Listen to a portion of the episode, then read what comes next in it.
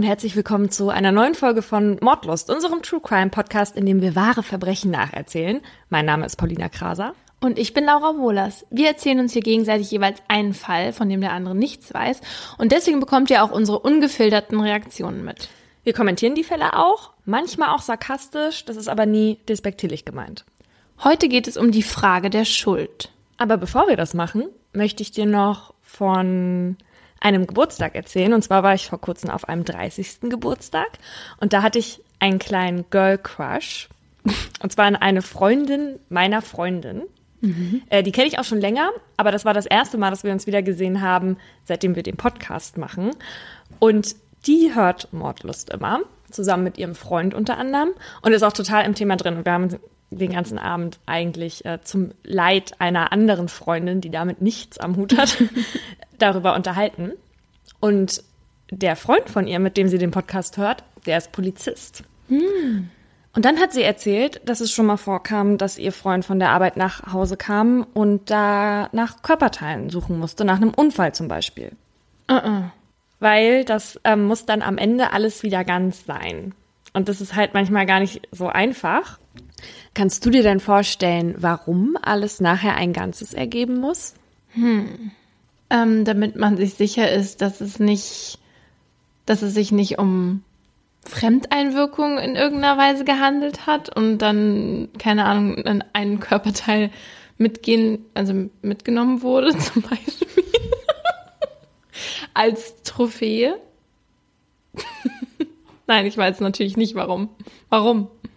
Ja, ich glaube, bei einem Autounfall könnte das für, wohl eher nicht sein. Warum wir an dieser Stelle lachen, erklären wir übrigens am Ende des Podcasts. Einmal natürlich aus Pietätsgründen, weil es ja auch unschön für die Familie, wenn die dann nachher nicht den ganzen Edmund wieder kriegt. Dann äh, zum anderen wegen einer Identifikation, weil gerade wenn das eben nicht mehr alles intakt ist und man die Person vielleicht nicht mehr anhand des Gesichts identifizieren kann, ist vielleicht ein Arm, wo ein spezielles Tattoo drauf ist, könnte halt wichtig sein. Mhm. Und weil Körperteile, ja. wenn sie rumliegen, auch infektiös werden können. Okay, mhm. das ist ja ein schöner, schöner, schöne Aufgabe. Ich glaube nicht, dass es so oft passiert, aber wenn das nachts dann zum Beispiel nicht geht, ähm, dann müssen die tagsüber nochmal suchen. Und wenn das dann immer noch nicht gefunden wurde, mhm. setzen sie auch manchmal noch Hunde ein. Also es hörte sich ziemlich aufwendig an mhm. und wichtig. Ja, ich meine, bei so einem Autounfall oder so, da kann man ja auch mal irgendwie 30 Meter weit ja. wegfliegen oder so, ne? Wenn das richtig schnell war. Ich sehne mich nach solchen Gesprächen immer sehr nach dem Vater meines Ex-Freundes. Der war nämlich auch bei der Kripo. Und da gab es abends dann auch immer ah. schöne Gespräche am Essenstisch. Das glaube ich. Nur noch mal fürs Protokoll. Ich sehne mich nur nach dem Vater meines Ex-Freundes. Ein Teil der Berichterstattung zu meinem Fall habe ich damals selbst verfolgt. Und ich fand den Fall ganz, ganz furchtbar, wirklich furchtbar. Und mein Fall heute handelt von einer Frau, die gleich zwei Albträume hintereinander erlebt hat. Viele der Namen in der Geschichte sind hier übrigens geändert. Ich bin eine wirklich glückliche Frau. Das hätte Deborah wohl gesagt, wenn man sie zu der Zeit gefragt hätte. Es ist der 2. Dezember 1989 in Phoenix, Arizona. Deborah, ihre Freundin nennen sie Debbie, hat gerade den Haushalt erledigt. Endlich hat sie die Wohnung mal nur für sich. Ihr Mitbewohner Fred ist mit ihrem vierjährigen Sohn, ich nenne ihn Max. Stopp mal ganz kurz. Spielt es jetzt in Amerika oder was? Ja. Wieso? Meinst du, da komme ich nicht noch zu oder was? Ich hoffe, es hat irgendeinen deutschen Engel. nee. So. Nee. Ist es jetzt dein Ernst? Hältst du jetzt mal den Mund? Dann hätte ich auch einen fucking amerikanischen Fall gemacht. Aha. Aha. Das merke ich. Natürlich hat mein Fall einen deutschen Bezug. Ich mache doch hier nicht einfach irgendwas aus Amerika. Moment mal. Ist das jetzt was aus Amerika oder was? Nächstes Mal mache ich was aus Sibirien. Zurück zu meinem Fall und Debbie, die in Amerika ist. Ihr Mitbewohner Fred ist mit ihrem vierjährigen Sohn, ich nenne ihn Max, in die Shopping Mall gefahren, damit er dort den Weihnachtsmann das erste Mal sehen kann. Max hatte sich so gefreut, hatte sich noch schnell sein Sweatshirt mit dem Dinosaurier darauf geschnappt und ist dann zur Tür raus. Debbie liebt es, ihren Sohn lachen zu sehen. Die letzten Jahre waren für beide nicht leicht. Deborah ist jung, hübsch, hat blondes Haar, das sie sich gern lockt und ist mit 24 Jahren schon alleinerziehend. Gerade erst hatte sie eine einstweilige Verfügung gegen ihren Ex-Mann Tom erwirken müssen. Als sie Tom als junges Mädchen kennenlernte, war er ein Draufgänger gewesen. Sie, die sonst immer brav war, war angetan von seiner Art und fand es aufregend, mit ihm Abenteuer zu erleben. Ihre Mutter Renate war immer gegen die Beziehung. Renate ist Deutsche. Deborah wurde selbst in Berlin geboren und war das letzte Mal hier, als sie 19 war. Die Familie ging aber schnell schon nach Arizona, als Debbie noch ganz klein war. Renate war gegen die Beziehung mit Tom, weil sie schon früh in ihm den Trinker erkannte, weil sie selbst mal einen geheiratet hatte. Debbies Vater nämlich. Debbie wollte das zunächst nicht wahrhaben, wurde aber dann eines Besseren belehrt. Einmal hatte Tom im Streit Debbies Wagen demoliert und als Debbie schwanger war, saß er immer wieder im Gefängnis. Den Schlussstrich hatte sie gezogen, nachdem sie Toms Heroinbesteck zufällig beim Wäschesortieren mhm. gefunden oh und ihn kurz danach erwischt hatte, wie er sich im Bad einen Schuss setzen wollte. Auf den Boden hatte er eine Babydecke von Max gelegt. Die Zeit danach hatte sie Tom etliche Chancen gegeben, ein guter Vater zu sein. Alle hatte er irgendwann versemmelt. Einmal hatte er seinen Sohn auf eine Drogenparty mitgenommen und vor ihm etwas konsumiert. Als Debbie das rausfand, war sie so sauer, dass sie ihm, obwohl ihr Gewalt wirklich fern lag, so fest sie konnte ins Gesicht schlug. Er liebte die Drogen halt mehr als seine Familie. Jetzt darf sich Tom, Debbie und Max nicht mehr nähern. Das hatte das Gericht entschieden. Für die beiden ist das gut. Debbie hat außerdem für Max gerade einen Kita-Platz bekommen und hat den Vertrag für eine neue Wohnung unterschrieben und einen viel besser bezahlten Job angenommen. Sie freut sich auf die Zukunft und ihr neues Zuhause. Sie lebt gerne bei ihrem Mitbewohner Fred, denn er ist ein lieber Kerl. Aber es war von Anfang an nur als temporäre Lösung gedacht. Sie kannte Fred von ihrer Schwester. Er war ihr in all der Zeit ein guter Freund und hatte sie sogar gegen Tom verteidigt, wenn der mal bei ihr zu Hause auftauchte und seinen Sohn verlangte. Wenn Fred zu Hause ist, fühlt sich Debbie sicher. Fred ist ein guter Umgang für ihren Sohn Max. Er passt oft auf ihn auf, wenn Debbie arbeiten ist. Und trotzdem möchte sie einen Neuanfang wagen und auf eigenen Beinen stehen. Dafür sammelt sie heimlich unter ihrem Bett neue Sachen, die sie für sich und Max gekauft hat, wie zum Beispiel eine neue Pfanne. Benutzen will sie die Sachen noch nicht, sie hebt sie sich für ihr neues Leben auf. Ab jetzt wird alles gut. Um 14.45 Uhr klingelt das Telefon. Es ist Fred. Debbie hat Max angerufen. Warum sollte er das denn? fragt sie. Ist er nicht mit ihr? Wer mit ihm? Ja. Ah, okay. Ich bin nur mal kurz aufs Klo und als ich wiederkam, war er weg sagt Fred. Debbie fängt so laut an zu schreien, dass die Nachbarn alles hören und ihr zu Hilfe eilen. Was sie da vorfinden, ist eine völlig verängstigte Frau, die am ganzen Körper zittert und weint. Was ist, wenn Max von einem Irren geklaut wurde, denkt sie. Fred sagt, dass er bereits mit einigen Wachleuten in der Mall nach Max sucht. Aber das ist eine Lüge. Fred sucht nicht nach Max. Und er ist auch nicht mit ihm in das Einkaufszentrum gefahren. Mhm. Aber das weiß Debbie zu diesem Zeitpunkt noch nicht. Die nächsten Stunden verbringt Debbie damit, nur auf einen Anruf von Fred oder Max zu warten und die immer gleichen Fragen von den Polizisten zu beantworten. Sie findet keine Ruhe. Die Wohnung will sie nicht verlassen. Sie hat Angst, dass Max sich meldet und dann niemand abnimmt. Er hat die Nummer von Freds Anschluss auswendig gelernt. Am nächsten Tag gibt es immer noch keine Neuigkeiten von Max. Aber sie erfährt, dass Fred und sein Freund Karl von der Polizei verhört werden. Sie wundert sich darüber, dass die Polizei Karl verhört. Was hat der denn mit der Geschichte zu tun? Er ist ein guter Freund von ihrem Mitbewohner Fred und ehrlich gesagt versteht sie nicht wieso. Karl ist nämlich das komplette Gegenteil von Fred. Sie mag ihn nicht und sie will auch nicht, dass er Kontakt zu Max hat. Er hat keine Manieren und mag keine Kinder. Einmal hat er Debbie nach Geld angepumpt und außerdem hat sie das Gefühl, dass er eifersüchtig auf sie ist, weil sie so viel Zeit mit Fred, seinem einzigen Freund, verbringt. Er ist ihr unheimlich. Mittlerweile steht sie am Rande eines Nervenzusammenbruchs. Das ergibt für sie alles gar keinen Sinn. Am Abend des Tages, nachdem Max verschwunden ist, will ein Polizist mit Debbie sprechen. Fragen nach Fred weichen immer alle aus. Sie soll mit zum County-Gefängnis und dort auf die Aussagen einiger Polizeibeamten warten. Sie hofft dort endlich Antworten zu finden. Im Vernehmungsraum sitzt ihr ein Detective gegenüber. Sein Name ist Raúl Gomez. Debbie hofft jetzt endlich auf Klarheit. Haben Sie etwas gehört? fragt sie ihn. Wir haben deinen Sohn gefunden. Er wurde ermordet und du stehst unter Arrest. Mm -mm. Debbie ist nicht hierher gebracht worden, damit sie erfährt, was mit ihrem geliebten Sohn passiert ist. Debbie wurde hierher gebracht, weil man ihren Fall abschließen möchte. Was sie nicht weiß, ist, dass der 45-jährige Detective Raúl Gomez, der ihr gegenüber sitzt, schon beschlossen hatte, sie zu verhaften, bevor das Verhör überhaupt angefangen hat. Das lässt sich aus den Polizeiberichten entnehmen. Gomez ist 45 Jahre alt, klein, stämmig und trägt einen Schnäuzer. Seine Krawatte hat er sich fest unter dem kaum vorhandenen Hals zusammengebunden. Er verfolgt skrupellos seine Karriere und er ist dafür bekannt, dass er die besonders harten Fälle knackt. Wenn seine Kollegen an Zeugen oder Verdächtigen scheitern, bringt er sie zum Reden oder Gestehen. Und das hat er auch heute vor. Alles, was Debbie hier in diesem Raum sagen wird, wird er umdrehen, in einem anderen Zusammenhang setzen oder gar umdichten. So, wie es ihm passt.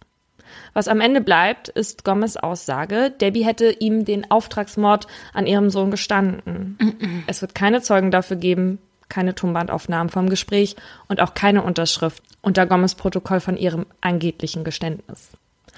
Wir machen jetzt einen Zeitsprung in das Jahr 2013. Also das, was ich jetzt gerade erzählt habe, ist jetzt viele Jahre her. Doch an diese Schlüsselszene muss Debbie immer wieder denken. Und sie hat viel Zeit zum Nachdenken. Denn Debbies Welt spielt sich jetzt nur noch in einer dreimal drei Meter großen Zelle ab. Darin ist nur Platz für ein Metallbett, ein Waschbecken und ein Klo. Alles hier ist grau oder braun gestrichen. Wenn sie mal fernsieht, dann guckt sie meistens Reiseberichte, um sich an die lebendigen Farben aus der Freiheit zu erinnern. Als sie damals in dieses Gefängnis gekommen war, haben die Insassinnen aus ihren Zellen Kindsmörder geschrien.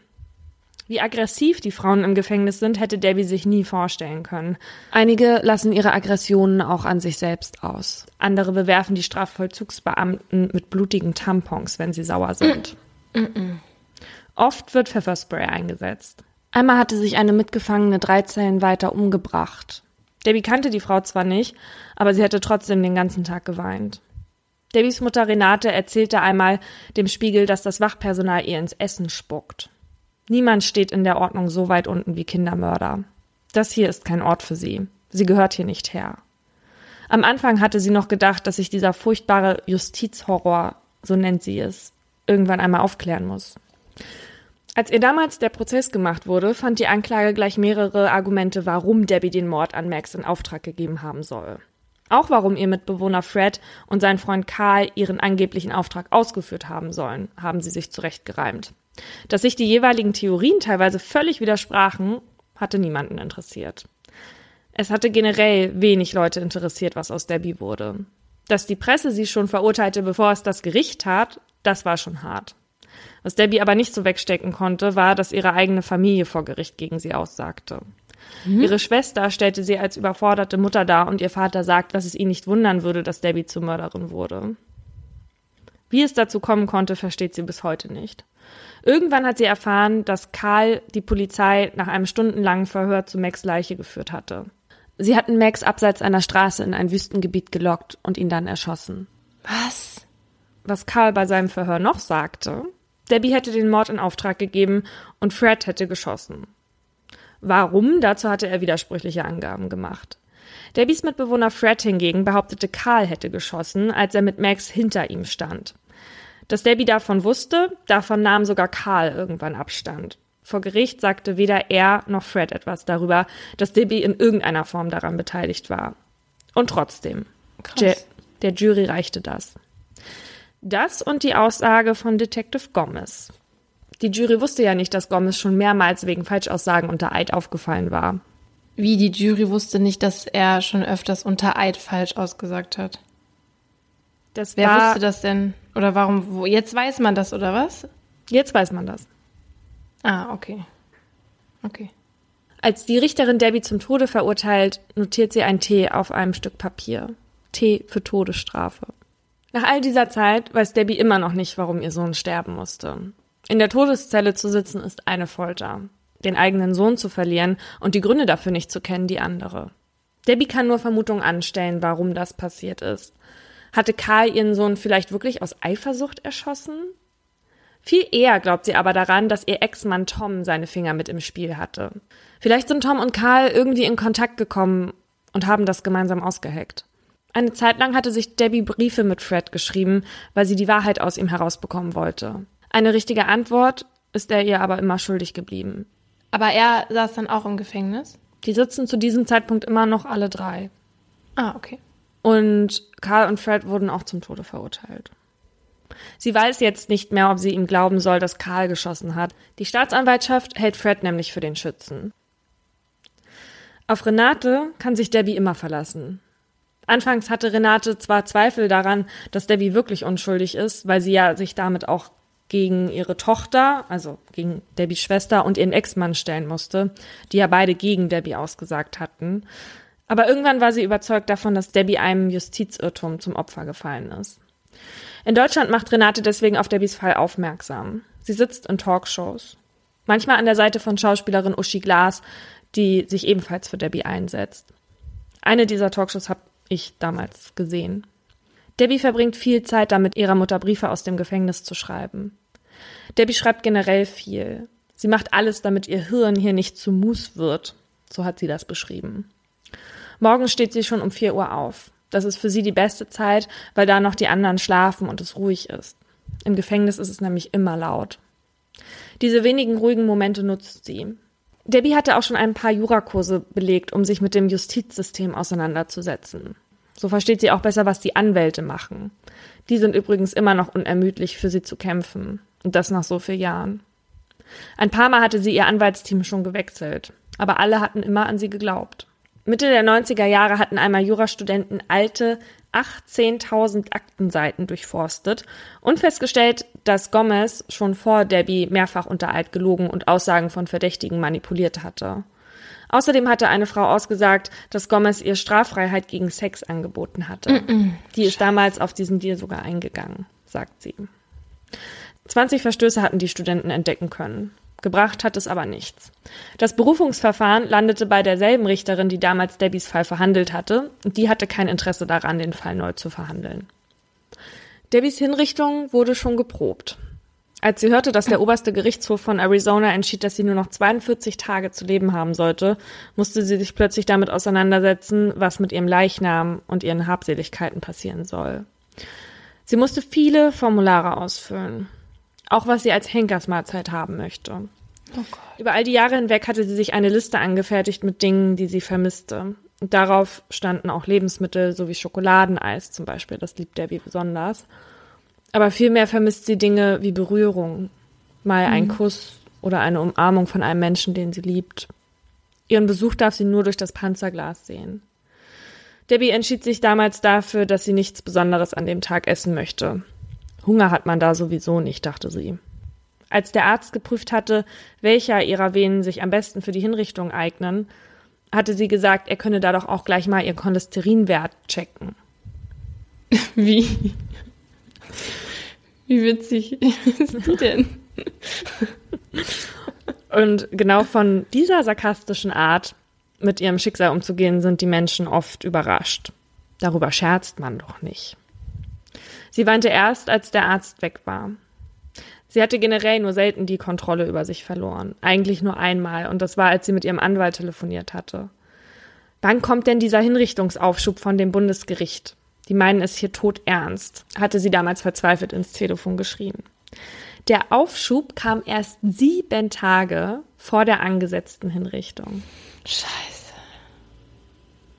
Also. Oh Gott, knapper geht's ja gar nicht. Ist, das ist ja die absolute Folter. Debbie weinte vor Erleichterung, als sie das erfuhr. Da wusste sie allerdings noch nicht, dass die sieben Jahre, die sie bisher gesessen hatte, erst der Anfang waren. Es folgten danach ja noch weitere 17. Hm. Wir haben also ja jetzt 2013. Debbies neues Anwaltsteam macht Fortschritte. In den Jahren haben so viele Leute immer weiter für Debbie gekämpft, auch dann, wenn sie es selbst gar nicht mehr konnte. Debbie hat nämlich oft mit Depressionen zu kämpfen. 2008, also fast 20 Jahre nach Max Tod, hatte sich die nächsthöhere Instanz, das Bundesberufungsgericht in San Francisco, mit Debbies Fall beschäftigt. Jetzt vor kurzem hatte sich endlich mal was getan. Nach mehreren Anhörungen und Jahren des Wartens hat der oberste Richter in seinem Urteil Debbys Todesstrafe aufgehoben und nimmt Arizonas Justiz hart in die Mangel. Die Polizei und die Staatsanwaltschaft von Phoenix sollten sich schämen, so der Richter. Als Debbie das hörte, hatte sie vor Freude geweint. Hm. In diesem Moment hatte sie entschieden, dass sie nie auf die geraubten Jahre zurückblicken will. Sie wird noch Jahrzehnte als freie Frau leben können, dachte sie. Renate hatte ihr gesagt, sie solle ein blaues Kleid tragen, wenn sie irgendwann mal wieder frei sein darf. Ist die, ist die Mutter von ihr eigentlich in Deutschland oder auch in, noch in Arizona? Die ist in Deutschland. Also die ist dann wieder zurückgezogen? Ja. Okay. Mhm. Aber sie wusste, dass Arizona sich das nicht so einfach gefallen lassen und das Urteil anfechten würde. Ähm, also das Bundesgericht hat gesagt, die, äh, die Todesstrafe ist aufgehoben. Aber nicht, dass sie jetzt dann rauskommt oder dass es eine Revision mhm. gibt? Nee, also die würden jetzt quasi neu entscheiden und nochmal verhandeln. Ah, okay. Genau, dann ist halt eben die Frage natürlich, muss sie jetzt in der Zeit weiter in Haft sitzen oder nicht? Ach so. Mhm. Ja. Also war Debbie sich quasi sicher, dass Arizona das Urteil wieder anfechten würde. Auch, obwohl der Gomez, der mittlerweile pensioniert ist, quasi für eine Zeugenaussage nicht mal mehr zur Verfügung steht, ja. Der wurde nämlich ebenfalls von dem Richter öffentlich so diskreditiert, dass der daran halt einfach kein Interesse mehr hatte, wahrscheinlich. Hm. Aber es gibt ein neues Problem. Debbys Anwälte stehen nämlich unter Zeitdruck.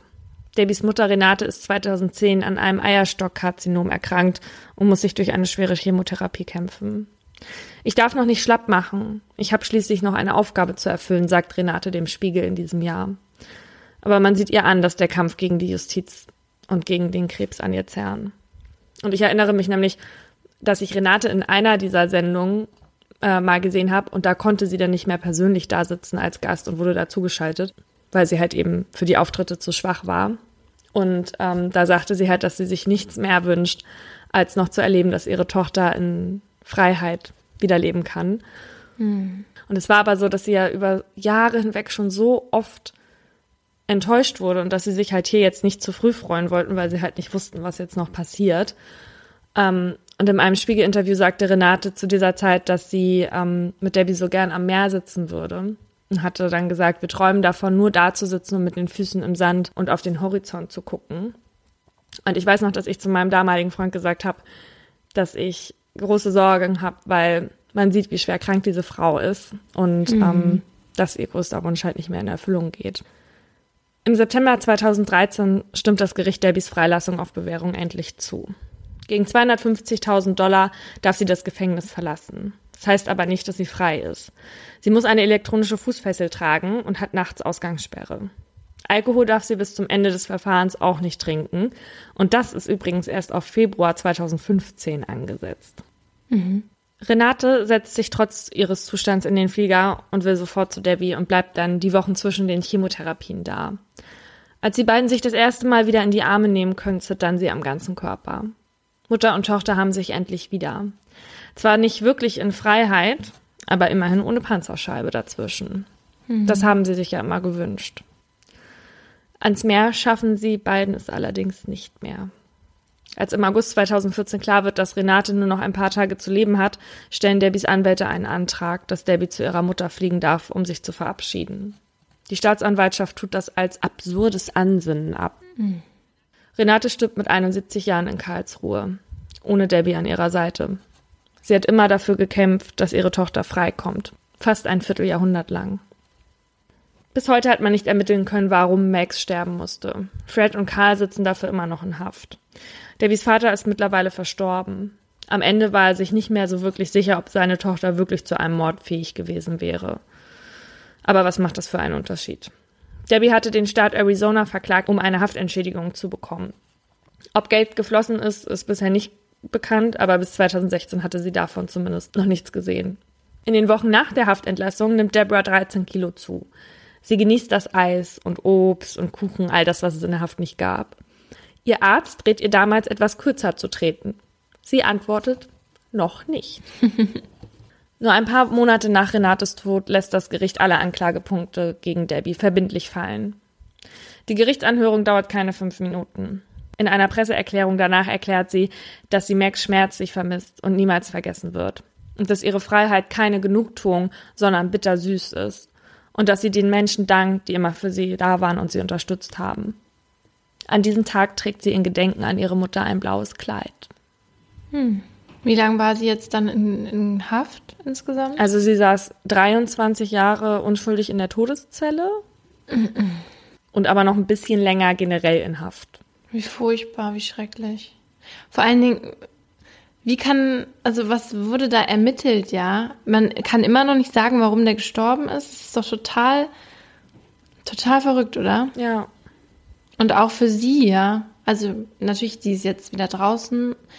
Ähm, aber wie kann man da so abschließen, wenn man nicht mal das Warum geklärt haben kann? Du kannst damit, glaube ich, gar nicht abschließen. Also, nee. ich meine, was ist das? Überleg mal, diese, da, da wird dein Sohn ermordet, was das Allerschlimmste sein muss für eine liebende Mutter. Ja. Und, und dann wirft man dir das vor, das getan zu haben. Und dann raubt man dir dein, dein halbes Leben für etwas, was sie überhaupt nicht gemacht hat. Vor allem auch so, so absurd, ja. Also äh, in Auftrag gegeben, den eigenen Sohn zu töten und ähm, dann hatten sie gar keine, also so richtige Beweise gab es ja nicht, weil die haben ja die, das Geständnis wieder zurückgezogen. Es gab gar nichts. Es gab im Prinzip genau. gar nichts. Also vor Gericht, vor der Verhandlung gab es selber nur die Aussage von Gomez, sie hätte gestanden. Und ja, okay, man hatte in ihrer Tasche Patronen gefunden, die waren aber nicht von ihr, weil sie beim beim Aufräumen hatte sie irgendwo diese diese Patronenhülsen von dem Fred gefunden und dann mhm. war sie so sauer, weil, weil ja ihr Kind auch mit in dem Haushalt wohnt und hatte die Patronenhülsen quasi in ihre Tasche getan. In so eine kleine Seitentasche, damit die da nicht rumliegen. Mhm. Okay, und das haben die gegen die verwendet dann, ja. Debbies Ex-Mann Tom hatte übrigens über all die Jahre immer mal wieder Interviews gegeben und hat dann gesagt, warum er glaubt, dass seine Ex-Frau seinen Sohn hat ermorden lassen aber einen Zusammenhang zu der Tat konnte man ihm nie nachweisen, auch wenn Debbie diese Vermutung hatte. Zur Recherche habe ich übrigens das Buch Ein geraubtes Leben von Jana Bommersbach gelesen. Das hat sie mit Hilfe von Debbie und Renate und noch vielen anderen geschrieben, die quasi an der Geschichte beteiligt waren. Wir haben ja schon über echt ganz viele schreckliche Fälle geredet. Aber dieser ging mir jetzt irgendwie so nah, weil mich das so angefasst hat, dass diese Mutter so ewig hier mhm. für die Tochter gekämpft hat und einfach nicht Ruhe gegeben hat. Das muss ja auch so furchtbar ermüdend sein, mhm. wenn du mhm. merkst, dass du immer wieder kämpfst und wenn du gegen die Justiz nicht ankommst. Mhm. Und wie traurig, dass, dass sie das dann nicht erlaubt haben, dass sie dahin fliegen kann oder so. Ja, weil die, die haben halt gesagt, ja, äh, ihr Prozess ist noch nicht vorbei und wenn sie jetzt hier fliehen, dann. Ja, aber das ist auch so traurig, weil sie ja jetzt mit 70 gestorben ist. Das ist ja auch kein Alter, ne? Also die hätten noch so viele Jahre zusammen gehabt. Das ist halt so traurig. Hm. Das verstehe ich, dass dir der so nahe gegangen ist. Ja, es, es ist einfach wahnsinnig tragisch, dass sie natürlich immer noch nicht weiß, warum es passiert ist. Aber immerhin sitzen die beiden Männer, die es getan haben, zumindest in Haft. Hm. Wie geht's denn der Debbie heute? Also Debbie war zwischenzeitlich auch noch mal in Berlin. Und ich glaube, sie hat hier eine Zeit lang gewohnt. Aber nach meinem Wissen hat sie bisher halt noch kein Geld bekommen. Oder sie haben sich darüber geeinigt, dass es nicht an die Öffentlichkeit kommt. Hm. Aber das würde ich ihr schon sehr wünschen. Ich meine, ja, Geld ist sowas Fall. sowieso nicht zu entschädigen, aber das wäre ja wohl das Mindeste. Ja. Kommen wir zu meinem Aha über die Todesstrafe in den USA. Eine Gefängnisreporterin aus den USA war bei fast 300 Hinrichtungen dabei. Und sie beschreibt es so, als würde man jemanden beim Einschlafen zusehen.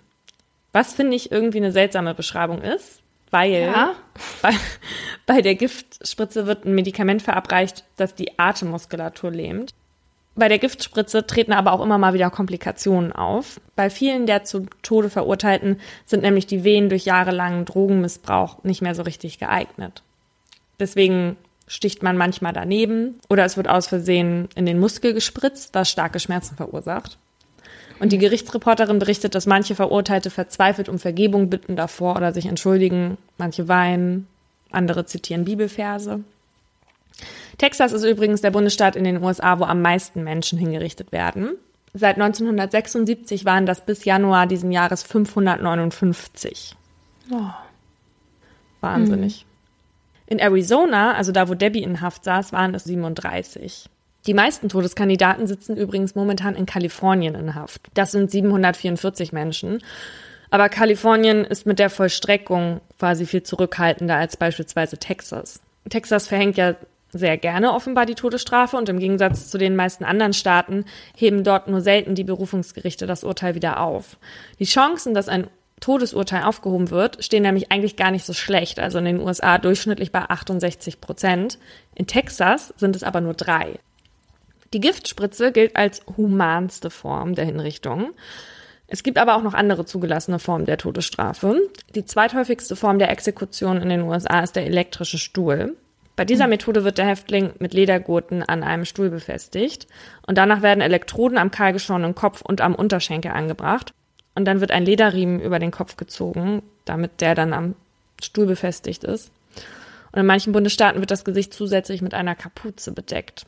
Oh Sobald der Strom fließt, verkrampfen sich alle Muskeln und der Körper wird gegen die Gurte geworfen. Was dann passiert, ist so menschenunwürdig. Und deswegen will ich das jetzt hier auch gar nicht genauer ausführen. Und da müssen ja immer Leute zuschauen. Das ist ja das Krasse. Es ist ja das Gesetz, dass da Leute zuschauen müssen. Dass da quasi ja normale Leute zuschauen müssen. Wie normale Bürger. Leute? Warum? Bürger. Was? Das ist Das doch ist nicht so. das Gesetz, dass normale Leute zugucken müssen. Doch. Wieso? Es muss, muss Zeugen geben. Irgendwelche? Ja. In manchen Staaten, ich weiß nicht, ob es in allen Staaten ist, aber in manchen Staaten müssen sozusagen normale zivile Leute äh, dazuschauen als Zeugen. Äh, Mhm. Ich dachte wirklich, dass dieser elektrische Stuhl nicht mehr benutzt, also gar nicht mehr benutzt wird. Das ist schon echt krass.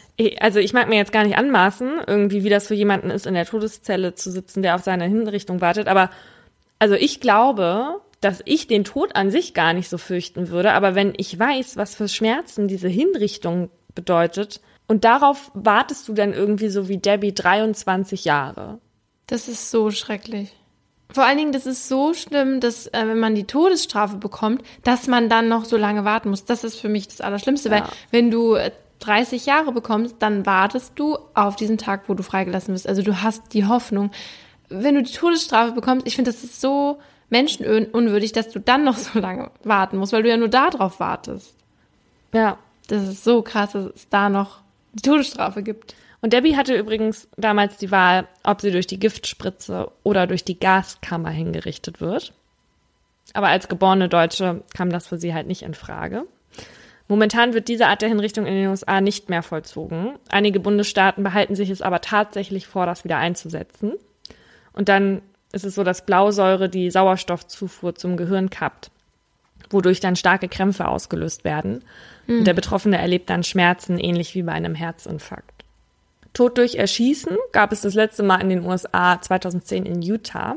Eigentlich hatte der Staat diese Form der Hinrichtung schon abgeschafft, aber die, die quasi vorher zum Tod verurteilt wurden, die durften sich das dann noch aussuchen, was sie benutzen als Hinrichtung. Und drei Bundesstaaten haben sich auch noch das Erhängen als mögliche Methode verzeichnet. Das wird aber auch nicht mehr vollzogen. Am besten öffentlich, auf dem Marktplatz. also, das gibt's echt nicht, echt wie im Mittelalter. Aber da würde ich mir doch lieber das mit der Pistole aussuchen. Also da, da Ja. das verstehe ich nicht. Aber es können die Leute sich doch nicht mehr aussuchen. Nein, aber ich finde es so verwunderlich, dass der Staat sagt, okay, wir, wir behalten hier die Todesstrafe und dann nehmen wir auch noch eine Form, wo es oft oder wo es zumindest zu oft Komplikationen gibt. Naja, aber wahrscheinlich, weil die ja dann einen auszuführenden Menschen haben müssen, der die alle abknallt. Und das ist, glaube ich, das Krasse, weil wenn du jemandem eine Spritze gibst und dann nach zwei, drei Minuten wirkt das, ich glaube, das ist was anderes, als wenn du jemand, wenn jemand jemanden erschießen muss. Ja, aber das Ergebnis ist das gleiche. Natürlich, aber du, brauchst ja Leute, die das machen. Ich denke, dass das ein bisschen das Problem ist, dass das deswegen nicht so ist. Ich weiß nicht. Also äh, weiß ich nicht, ob das das Problem ist. Also mich hat das gewundert, dass sie sagen, die Giftspritze ist die humanste Form. Für den Menschen, der die gibt. Und darauf kommt es ja immerhin an. Erst im Jahr 2005 hatte der oberste Gerichtshof in den Vereinigten Staaten entschieden, dass das Todesurteil für noch nicht 18-Jährige als grausam und ungewöhnliche Strafe gilt. Und damit sind sie quasi nicht mehr hinrichtungsgeeignet. Diese Hinrichtungseignung gilt übrigens auch nicht für geistig Behinderte.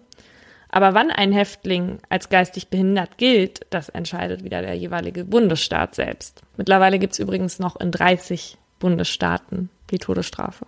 Und laut Death Penalty Information Center wurden 142 Menschen seit 1973 aus dem Todestrakt in die Freiheit entlassen, weil in den meisten Fällen DNA-Beweise sie entlastet hatten. Daran sieht man, wie oft auch falsch ermittelt wurde, Ja. falsch geurteilt wurde.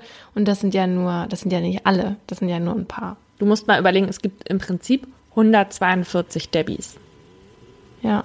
Oder zumindest ähnliche Fälle. Ich habe irgendwie so absurd viel Dinge darüber gelesen, dass ich mich gefragt habe, ob wir dazu vielleicht eventuell auch mal eine Folge machen wollen. Dann könnten wir euch demnächst mal auf Instagram eine Umfrage dazu online stellen, ob ihr Lust auf eine Diskussion über die Todesstrafe habt. Das können wir machen. Okay. Ich spreche heute über einen Fall, den alle Juristen kennen und von dem man immer erstmal denken würde, es wäre einer dieser Beispielfälle, die sich irgendein verrückter Dozent für die Jura-Klausur ausgedacht hat. Aber nein, leider ist dieser Fall keine Fiktion, sondern Realität. Es ist ein lauer Sommerabend im Jahr 1986 im Sauerland in der Nähe vom Möhnesee. An diesem 30. Juli klingelt es um 11 Uhr an der Tür des Ehepaars N. Annemarie N. ist an diesem Abend alleine zu Hause und erwartet eigentlich keinen Besuch mehr. Über die Sprechanlage fragt die Blumenhändlerin, wer ist da? Ein Polizist meldet sich und fragt nach Annemaries Mann. Da der nicht zu Hause ist, verabschiedet sich der fremde Mann wieder. Doch kurze Zeit später klingelt es erneut. Es ist wieder der Polizist. Er fragt, ob er nicht noch kurz Blumen mitnehmen könnte. Annemarie fragt amüsiert, haben Sie irgendwo etwas wieder gut zu machen? Der Polizist antwortet, ja. Annemarie kommt runter, macht dem Mann die Tür auf und geht mit ihm in den anliegenden Laden. Dort sucht sie die Blumen für ihn raus, als sie plötzlich einen stechenden Schmerz verspürt. Der Mann hatte von hinten mit einem 20 Zentimeter langen Messer zugestochen. Annemarie bricht zusammen.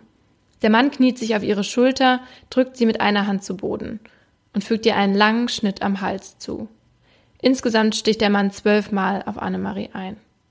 Während der Polizist noch über ihr beugt, kommt Annemaries Freundin in den Laden. Sie war von den Schreien geweckt worden und als sie die Szene erblickt, rennt sie sofort wieder raus, um Hilfe zu holen. Daraufhin lässt der Polizist von Annemarie ab und flieht. Annemarie, halb bewusstlos, schleppt sich zum Telefon und ruft die Polizei. Dann fällt sie ohnmächtig zu Boden. Als die Beamten am Tatort ankommen, sehen sie Annemarie in einer großen Pfütze Blut liegen. Neben ihr zwei Rosen zu einem Kreuz übereinander gelegt. Schon am Tag nach der Tat wird der Polizist Michael R. verhaftet. Immer wieder fragt er geradezu ängstlich, ist Frau N. tot? Ist sie tot? Tatsächlich ist Annemarie N. nicht tot. Sie hat wie durch ein Wunder überlebt. Ach so. Michael R. leugnet die Tat zwar nicht, verraten, warum er die Blumenhändlerin töten wollte, will er aber nicht. Acht Monate später kommt es zur Verhandlung. Und gleich am ersten Prozesstag fordert Michael R.'s Verteidiger, die Verhandlung zu verschieben. Er sage, es müsse neu ermittelt und auch neu angeklagt werden. Er ist sich sicher, hinter seinem Mandanten gibt es zwei andere Täter, die wahren Täter. Rückblick. Michael R. wird am 28. Oktober 1958 geboren. Eine einfache Kindheit hat er nicht. Er wird viel gehänselt und von seinen Mitschülern sogar geschlagen. Sein Vater will, dass er Berufssoldat wird. Am Ende landet Michael aber bei der Polizei. Auch dort wird er gemobbt und von seinen Kollegen verachtet. Michael fängt an zu trinken und zu spielen. Als er 23 ist, lernt er die 18-jährige Barbara H. kennen. Barbara schenkt ihm endlich die Aufmerksamkeit, die er sich so sehr wünscht. Barbara hat erst vor kurzem ihre große Liebe Udo verloren. Sie war vor zwei Jahren von Udo schwanger geworden, er wollte aber das Kind nicht, weshalb Barbara es dann abtrieb. Danach war nichts mehr so wie vorher und die Beziehung gescheitert. Auch Barbara war dann dem Alkohol verfallen. Im Mai 1982 zieht sie zu Michael. Obwohl Michael alles für Barbara tut, verliebt sie sich nicht in ihn. Ihre Beziehung gleicht eher einer Freundschaft, miteinander ins Bett gehen die beiden nicht. Aber Barbara vertraut Michael und erzählt ihm, dass sie seit einiger Zeit von einem internationalen Zuhälterring verfolgt wird, dass sie immer wieder verschleppt, gefoltert und vergewaltigt wird. Michael fragt, warum sie sich denn nicht bei der Polizei deswegen meldet. Und Barbara erzählt, dass der Zuhälterring bis in die höchsten Ränge von der Polizei und öffentlicher Verwaltung vorgedrungen ist und sie deshalb keinen Sinn daran sieht. Das leuchtet Michael ein. Er will ihr helfen. Auf eigene Faust richtet er einen Personenschutz für Barbara ein, stellt Listen von Verdächtigen auf, überprüft Nummernschilder und lässt Barbara nicht mehr aus den Augen. Wenn er bei der Arbeit ist, passen Bekannte von ihm auf sie auf, auch wenn er Nachtschicht hat. Als Michael dann eines Morgens von der Schicht nach Hause kommt, erwischt er Barbara mit einem ihrer Aufpasser im Bett. Michael ist schockiert und gekränkt. Er sagt ihr, dass sie ausziehen soll, und das macht Barbara dann auch. Und Michael verliert sie aus den Augen. Kurze Zeit später lernt Barbara Peter, ihren Nachbar, kennen. Peter ist 43 Jahre alt. Er ist verheiratet, aber lebt von seiner alkoholkranken Frau getrennt. Die beiden haben neun Kinder, aber nur der 15-jährige Hannes wohnt bei ihm. Peter interessiert sich sehr für Religion und Okkultismus. In Barbara ist er von Anfang an total verknallt, genau wie Michael es war. Auch wenn sie auch mit ihm keinen Sex haben will. Die Begeisterung für das Okkulte kann Peter an Barbara weitergeben und zusammen kaufen sie sich Bücher und Zeitschriften zu dem Thema. Dabei erfahren die beiden auch von der Geschichte von Atlantis, der versunkenen Stadt. Die beiden beschäftigen sich so intensiv mit diesen Themen, dass sie sich langsam aber sicher in dieser Welt verlieren. Dann, Anfang 1986, also drei Jahre nachdem Barbara aus Michaels Wohnung ausziehen musste, treffen die beiden wieder aufeinander. Und kurze Zeit später zieht Michael zu Barbara. Michael, Barbara und Peter leben fortan in einer Art Dreiecksbeziehung, in der Sex immer noch keine Rolle spielt. Michael ist froh, Barbara wieder in seinem Leben zu haben. Sie erzählt ihm, dass sie zwischenzeitlich von dem Zuhälterring nach Hamburg verschleppt und dort zur Prostitution gezwungen wurde. Die Männer hätten sie dort mit Hunden und Insekten gefoltert. Und nur weil Barbara dem Boss dieses Rings sympathisch sei, wäre sie bisher nicht umgebracht worden. Der Boss hätte ihr immer wieder Informationen zugesteckt, um sie vor Anschlägen zu warnen. Und zwar mit Hilfe von Zeitungsannoncen, in denen er versteckte Nachrichten untergebracht hätte. Barbara habe so den meisten Anschlägen mit sogenannten Nadelgeschossen entkommen können, erzählt sie. Michael waren die Geschichten vom Zuhälterring schon früher etwas komisch vorgekommen, aber diese neuen Stories hören sich total unglaubwürdig für ihn an. Doch Barbara zeigt ihm die Zeitungsannoncen und bei genauer Betrachtung meint auch Michael geheime Botschaften des Zuhälters zu lesen. Eines Tages kommt Barbara nach Hause und erzählt Michael, dass sie mit eigenen Augen gesehen hätte, wie der Boss des Syndikats bei lebendigem Leib verbrannt wurde. Sie hat Angst. Danach wird es zu Michaels Hauptaufgabe, auf Barbara aufzupassen. Trotz seiner ständigen Aufmerksamkeit wird Barbara scheinbar ein paar Mal von Nadelgeschossen getroffen. Wie? Michael, Michael ist bei diesen Angriffen nie dabei. Komisch. Aber im Nachhinein hat Barbara immer große Schmerzen. Sie verliert auch für kurze Zeit Seh-, Hör- und Sprechvermögen. Dann hören die Angriffe ganz plötzlich auf. Warum kann Barbara ihm nicht erklären. Im Laufe des Zusammenlebens mit Peter und Barbara kommt natürlich auch Michael mit dem Thema Okkultismus in Berührung. Barbara und Peter bringen ihm nach und nach alles über Seelenwanderung, Hexenverbrennung und Atlantis bei. Atlantis. Sie erzählen ihm, sie erzählen ihm, dass alle drei vor 12.000 Jahren mit Schuld an dem Untergang der versunkenen Stadt gewesen wären. Und zwar, weil Barbara sich geweigert hätte, den Herrscher von Atlantis zu heiraten. Die hat's, ne? Alle haben das, alle Männer haben das auf die Barbara abgesehen. Und damit hätten sie den Zorn des Gottes der Finsternis auf sich gezogen. Dem sogenannten Wow.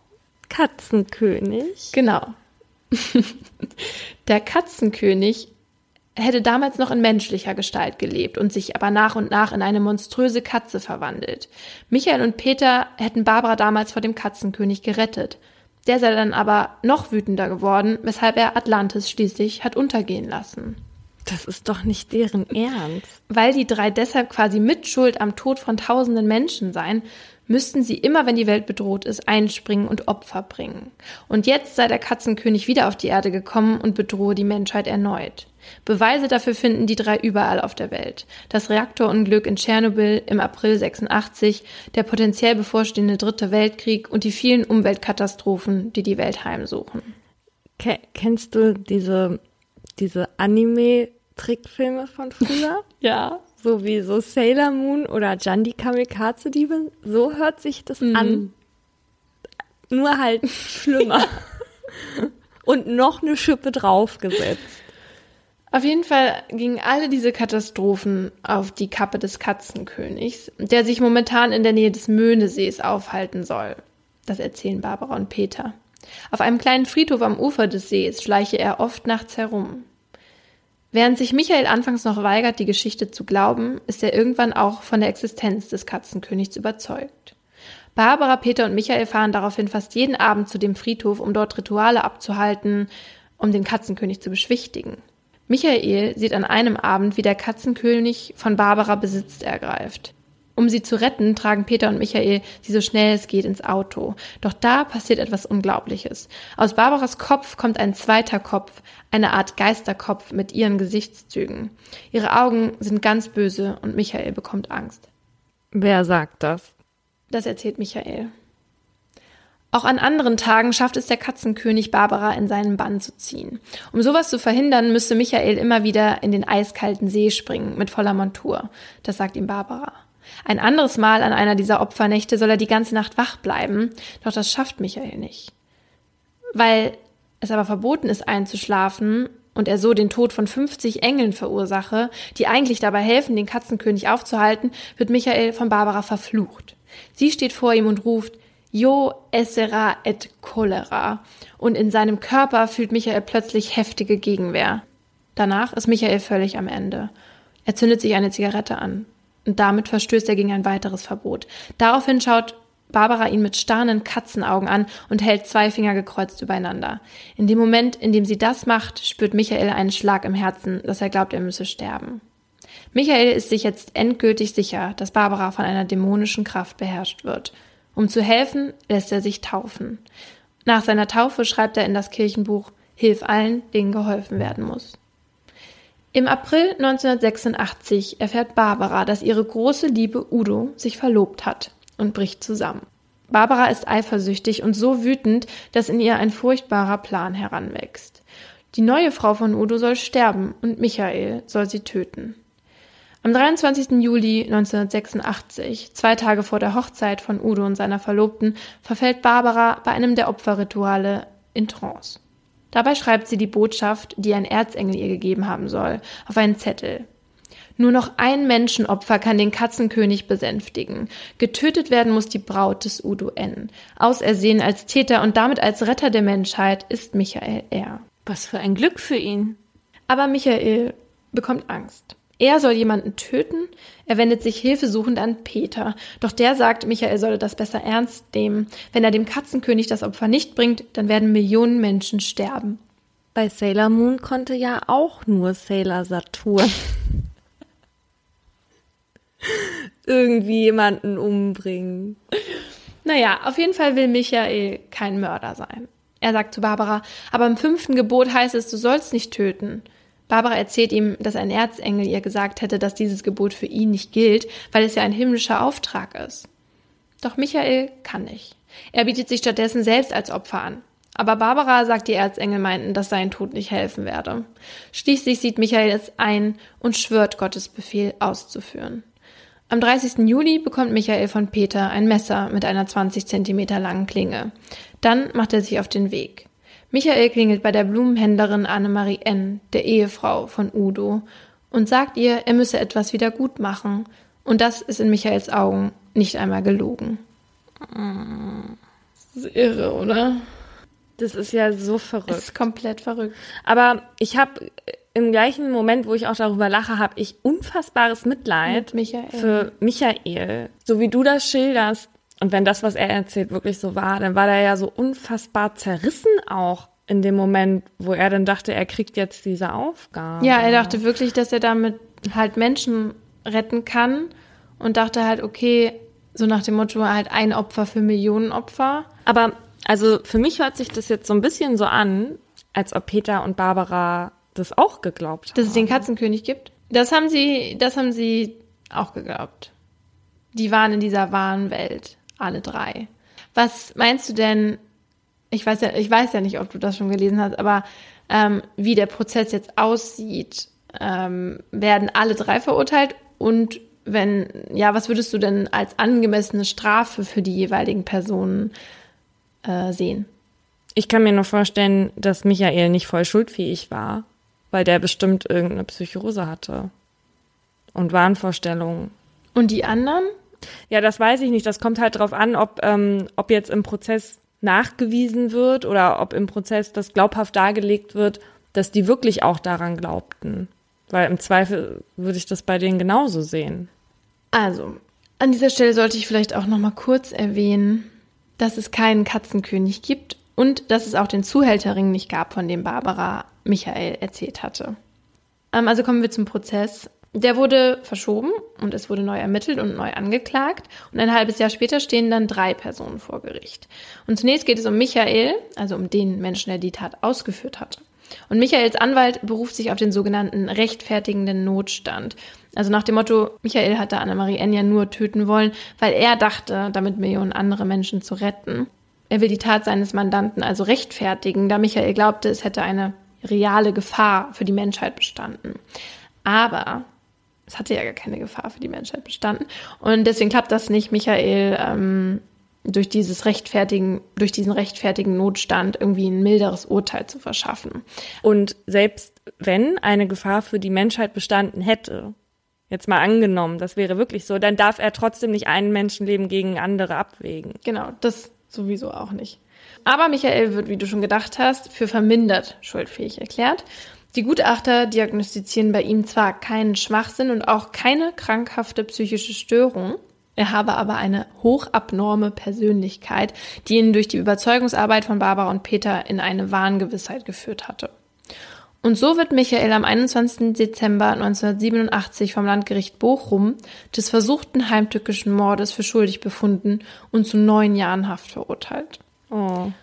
Und Barbara und Peter, die gelten als sogenannte mittelbare Täter. Und zum mittelbaren Täter wird man eben, wenn man eine Tat, die man sich selber wünscht, durch einen anderen begeht. Das war ja hier der Fall. Barbara und Peter hatten Michael manipuliert. Den daraus entstandenen Irrtum haben sie ausgenutzt und gezielt gesteuert ihn sozusagen wie ein Werkzeug für ihre Zwecke eingesetzt. Barbara und Peter werden also auch des versuchten Mordes verurteilt und zwar sowohl aus Heimtücke wie bei Michael, aber auch aus niedrigen Beweggründen. Schließlich wollte Barbara nur ihre Nebenbuhlerin aus Eifersucht aus dem Weg räumen und beide bekommen lebenslang. Wieso aus Heimtücke? Weil sie sich umgedreht hat? Mhm. Bei Michael, weil er von hinten und die, weil die von dem Plan wussten. Was hältst du von dem Strafmaß der drei? schwierig, aber ich finde es zumindest gerechtfertigt, dass ähm, Barbara und Peter ein höheres Strafmaß bekommen als Michael. Also das hätte ich jetzt auch mhm, erwartet. Das finde ich auch. Ich finde aber, dass alle Strafen zu lang sind. Also neun Jahre für Michael, das finde ich ziemlich lang. Es ist, es ist ja kein Mord, ja. also es ist ein versuchter Mord. Aber was ich auch äh, bemerkenswert fand, eben war, dass Peter genauso viel gekriegt hat wie Barbara, obwohl ja Barbara eigentlich die ausschlaggebende Kraft war. Ja, die wollte, dass Annemarie N. stirbt. Was, was wurde denn bei den beiden nochmal psychisch festgestellt? Nichts. Ähm, aber natürlich gehen alle drei in Revision und der Bundesgerichtshof findet auch Mängel, und zwar bei der Strafzumessung. Das Gericht bemängelt nämlich, dass das Landgericht nicht gesehen hatte, dass Barbara die treibende Kraft war. Außerdem wirft es dem Landgericht vor, eine Strafminderung bei Barbara und Peter wegen ihrer abnormen Persönlichkeiten nicht richtig geprüft zu haben. Also scheinbar wurde da nicht richtig diagnostiziert oder mhm. geprüft. Ähm, das hatten wir auch gerade schon besprochen. Also, dass die jetzt ganz klar im Kopf waren, ist ja auch äh, von nicht, nicht von auszugehen. Der BGH sagt auf jeden Fall, dass ihre Persönlichkeiten bei der Strafzumessung berücksichtigt werden sollen und deshalb wird dann auch nochmal verhandelt. Und am 18. Januar 1989 entscheidet das Landgericht Bochum dann, dass Barbara 14 Jahre, Peter 11 und Michael 8 Jahre sitzen müssen. Ist auch immer noch viel, ne?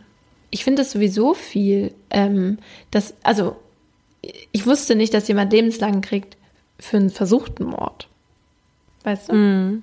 Ist ja schon ein Unterschied, ob das jetzt natürlich die Absicht war, diese Person zu töten. Ich, ich finde das an sich schon richtig, weil ich finde, der Täter darf nicht davon profitieren, dass seine Tat dann nicht geklappt ja. hat, sozusagen. Ich weiß, dass es Gründe gibt, auch gute Gründe, warum das trotzdem so ist, in den meisten Fällen. Aber ich meine, im Endeffekt haben Barbara und Peter nichts dazu beigetragen, dass es nicht geklappt hat, sozusagen. Mhm. Wie geht's Annemarie heute? Man weiß gar nichts über Annemarie. Also, mhm. doch, man weiß, dass sie, das, also die ist ja mit dem Leben wundersamerweise davon gekommen, ja. Die, also, mhm. das war ja total das Wunder. Ähm, ich habe nur gelesen, dass sie psychisch und physisch lange davon noch ähm, mhm. Probleme damit hatte natürlich. Ja, und wenn du das wieder in Betracht ziehst, ist so eine lange Haftstrafe dann auch irgendwie, erscheint das dann doch ja, schon. Ich hatte mich nur gewundert, nicht mein persönliches Rechtsgefühl, sondern ich hatte mich gewundert. Mhm. Für die Vorbereitung zu meinem Fall habe ich übrigens den Zeitartikel Der Katzenkönig vom Möhnesee von dem Strafrechtler Reinhard Merkel gelesen. Als ich den Fall recherchiert habe, konnte ich nicht glauben, dass Michael Barbara die Geschichte vom Katzenkönig abgekauft hat und letztlich sogar jemanden dafür getötet hat, also im Endeffekt ja nur, weil Barbara das wollte. Wie kann ein einzelner Mensch das Denken und Handeln von jemand anderem so manipulieren, dass dieser dann einen Mord oder einen Suizid begehen will? Im Internet habe ich dann fast vergeblich nach zufriedenstellenden Antworten gesucht, bis ich auf den YouTube-Kanal von Herrn Professor Hans-Peter Erb gestoßen bin. Der Sozialwissenschaftler beschäftigt sich nämlich seit fast 30 Jahren mit dem Thema sozialer Einfluss. Deshalb habe ich ihn mal angerufen und gefragt, mit welchen Mitteln schaffen es Menschen, andere so zu manipulieren, dass sie solch schreckliche Dinge für sie tun. Hier seine Antwort. Da fallen, äh, fallen mir jetzt als Experten dazu äh, zwei Mechanismen ein, die ganz wichtig sind. Das eine ist die Abhängigkeit äh, der Person, die manipuliert wird, von der Person des Manipulators oder der Manipulatorin. Ähm, äh, man fühlt sich also abhängig von der Zuneigung, äh, die von der sozialen Situation mit dieser Person. Und das Zweite, was sicherlich ganz wichtig ist, dieses Foot in the Door Phänomen, also dass man den Fuß in die Tür bekommt indem man mit kleinen Bitten anfängt und dann nach und nach das steigert, sodass das manchmal über Monate sich hinzieht, bis dann am Ende so eine extreme Manipulation tatsächlich stattfindet. Und diese zwei Mechanismen hatte ja auch Barbara angewandt. Sie wusste, dass Michael emotional von ihr abhängig war. Er war ja so verfallen, dass er sogar eine Dreiecksbeziehung mit Peter in Kauf nahm, um mit ihr zusammen zu sein. Außerdem hatte sie ihm schon ganz am Anfang Geschichten erzählt, die nicht gestimmt haben, zum Beispiel das mit dem Zuhälterring. Da hat sie schon gemerkt, dass er ihr glaubt und da hatte sie sozusagen schon ihren Fuß in der Tür. Und die Geschichte mit dem Katzenkönig hatte sie ja über Monate hinweg ausgefeilt, hatte immer mehr von ihm verlangt, um den Katzenkönig zu besänftigen, bis sie ihm schließlich den größten Gefallen oder eher gesagt Auftrag gab, nämlich Annemarie N. zu töten. Das ist natürlich die extremste Art der Manipulation, sagt Professor Erb. Im Alltag manipulieren wir nämlich alle ständig, um das zu bekommen, was wir, was wir uns wünschen. Zum Beispiel in der Art, wie wir uns Leuten gegenüber verhalten, wie wir ein Verkaufsgespräch führen oder eine Gehaltsverhandlung. Aber Menschen, die so extreme Manipulatoren wie Barbara sind, haben in der Regel eine Persönlichkeitsstörung, sagt Professor Erb. Zum Beispiel eine narzisstische, antisoziale oder histrionische Störung, bei der die Betroffenen in der Regel sehr egozentrisch sind und für ihre Mitmenschen kein Mitleid empfinden können. Diese Menschen sind nur auf die Durchsetzung ihrer eigenen Ziele aus, ständig darauf bedacht, wie sie Vorteile aus anderen Menschen oder Situationen schlagen können das passt auch alles auf Barbara. Sie hatte ja auch in der zweiten Verhandlung dann wegen ihrer abnormen Persönlichkeit eine mildere Strafe bekommen. Ich wollte dann noch wissen, wer und wann man eigentlich zum Opfer von Manipulation wird. Das sagt Herr Erb. Das hängt von Situationen ab. Es gibt Situationen, in denen wir ein bisschen angeheitert sind. Das führt dazu, dass wir äh, leichter zu manipulieren sind. Immer dann, wenn wir das Gehirn nicht einschalten können. Manchmal auch deswegen, weil uns einfach die Ahnung fehlt. Wir sind also unsicher in einer bestimmten Situation. Ähm, dann tritt jemand auf und hat die Lösung sozusagen. Äh, äh, und dann sind wir auch gerne bereit, uns das, äh, dem dann anzuschließen. Das sind so situative Bedingungen. Und dann gibt es natürlich auch Persönlichkeitseigenschaften. Das sind vor allem äh, abhängige Personen. Ähm, Im Extremfall äh, sprechen wir von dependenter Persönlichkeitsstörung. Leute, die also äh, sehr gerne Verantwortung abgeben. Genau, und ich habe mir dann gedacht, dass jeder von uns schon mal in einer Situation war, in der man danach dann realisiert hat, dass man irgendwie manipuliert wurde. Ich kann mich zum Beispiel an eine erinnern. Ich weiß nicht, ob äh, du das damals mitbekommen hast, aber ich hatte einen Flug nach New York gebucht und wollte am Tag vorher einchecken. Da war ich auch noch bei der Arbeit und habe dann von der Arbeit aus das versucht. Und das hat nicht geklappt, wie so oft sowas nicht klappt. Äh, und dann habe ich bei der Airline angerufen, um zu fragen, ob es ein Problem gäbe. Und die Frau am Telefon wollte dann erstmal meinen Namen haben und fragte dann, haben Sie einen zweiten Namen? Ich, ja. Sie, haben Sie den bei der Buchung angegeben? Ich, nein. Sie, dann geht das mit dem Einchecken wahrscheinlich deshalb nicht. Außerdem kann es gut sein, dass Sie nicht einreisen dürfen, wenn die Angaben auf Ihrem Ticket nicht denen auf Ihrem Pass gleichen. Ich natürlich direkt mega Panik geschoben. Ich, ja, und was soll ich jetzt machen? Kann man den Namen noch ändern? Sie, nee, das geht leider nicht. Aber ich kann Ihnen einen neuen Flug buchen. Ich mir dann gedacht, scheiße, wenn ich nicht fliegen kann, muss ich morgen vor Ort einen neuen Flug kaufen und das ist dann noch alles viel stressiger. Ich also, okay, dann einen neuen. Sie aber den Rückflug gibt es dann nur nach Berlin, nicht nach Hamburg. Ende vom Lied. Ich habe also, nur weil ich nicht einchecken konnte, einen neuen Hinflug nach New York und einen neuen Rückflug nach Berlin gebucht und einen Zug von Berlin nach Hamburg. Ohne Sinn und mega teuer. Natürlich hätte ich auch ohne meinen bekloppten zweiten Vornamen im Ticket fliegen können und einreisen können. Aber die Frau hat mich so verunsichert, vielleicht auch unabsichtlich, will hier ja nichts unterstellen, aber danach habe ich mich wirklich so schlecht gefühlt, weil ich halt wusste, dass ich, ja, dass ich halt sozusagen mich habe manipulieren lassen. Und ähm, jetzt, bevor ich Flüge buche oder irgendwelche teuren Investitionen äh, tätige, schlafe ich immer erstmal noch eine Nacht drüber. Und du gibst jetzt immer bei deinen Flügen an, dass du Laura Olga Wohlers ja, genau. kannst, kannst du dich an irgendeine oder fällt dir gerade irgendeine Situation ein, in der du dich irgendwie manipuliert gefühlt hast oder so? Nee, aber lustigerweise habe ich erstmal, als du das erzählt hast, habe ich erstmal daran gedacht, wen habe ich schon alles manipuliert und für was? Mir ist aber was anderes eingefallen. Ich weiß nicht, ob du es mittlerweile getan hast, aber ich hatte dich im Sommer letzten Jahres schon darum gebeten, dass du dir The Push ansiehst auf so, Netflix. Nein.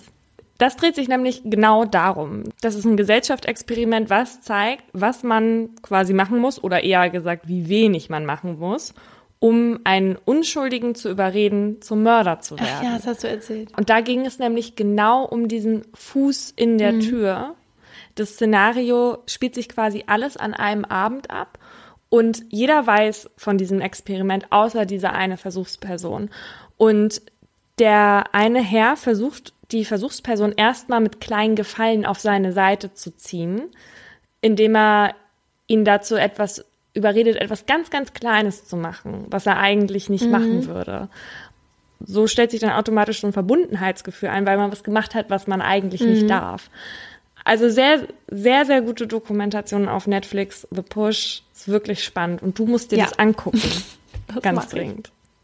Bei uns dreht sich ja heute viel um die Schuldfrage. Bei meinem Fall von Debbie war ja die große Misere, dass ihr angebliches Geständnis dafür gesorgt hat, dass sie für schuldig befunden wurde. In Folge 13 haben wir ja schon mal über die falschen Geständnisse im Fall Making a Murderer gesprochen. Mhm. Und deswegen haben wir uns jetzt nochmal damit beschäftigt, wie falsche Geständnisse überhaupt zustande kommen und wie häufig sowas vorkommt. Wenn man dem Innocence Project Glauben schenken kann, dann kommt es aber gar nicht so selten vor.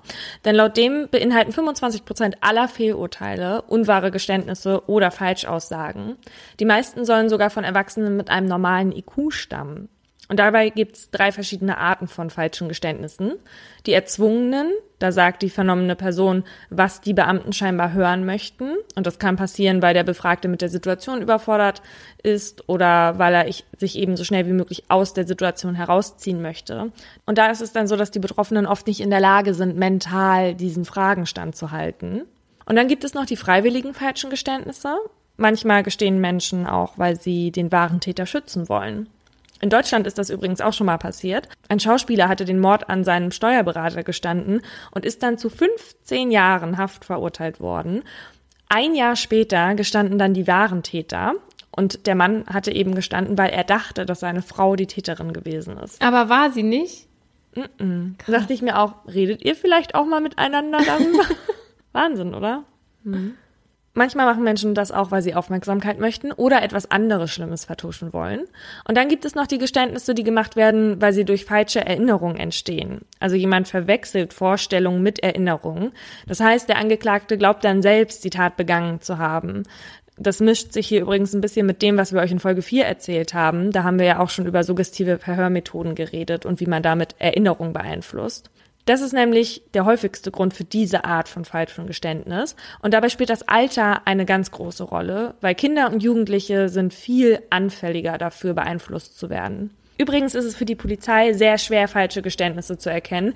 Die Trefferquote liegt bei 50 Prozent. Mhm. Und das ist, hm. als ob man raten würde. Ja. Und selbst wenn es Nachschulung gibt, dann wird die Trefferquote nicht höher, sondern die Entscheidung dafür, ob du jetzt der Meinung bist, dass es ein falsches oder ein wahres Geständnis, das festigt sich einfach nur. Du bist dir dann also in deiner Entscheidung eher sicher, aber deine Trefferquote ist nicht höher. Wir nehmen die Berichterstattung über solche Fälle ja sehr stark wahr, weil das eben was ist, was bei uns hängen bleibt. Wir wollen jetzt aber nicht den Eindruck erwecken, dass das normal wäre. Aber es ist halt schon das ein oder andere Mal passiert. Und wir haben mit jemandem gesprochen, der uns hoffentlich ein bisschen Klarheit bringt, und zwar mit Dieter Bindig. Er ist erster Kriminalhauptkommissar und Dozent an der Hochschule der Polizei in Bayern.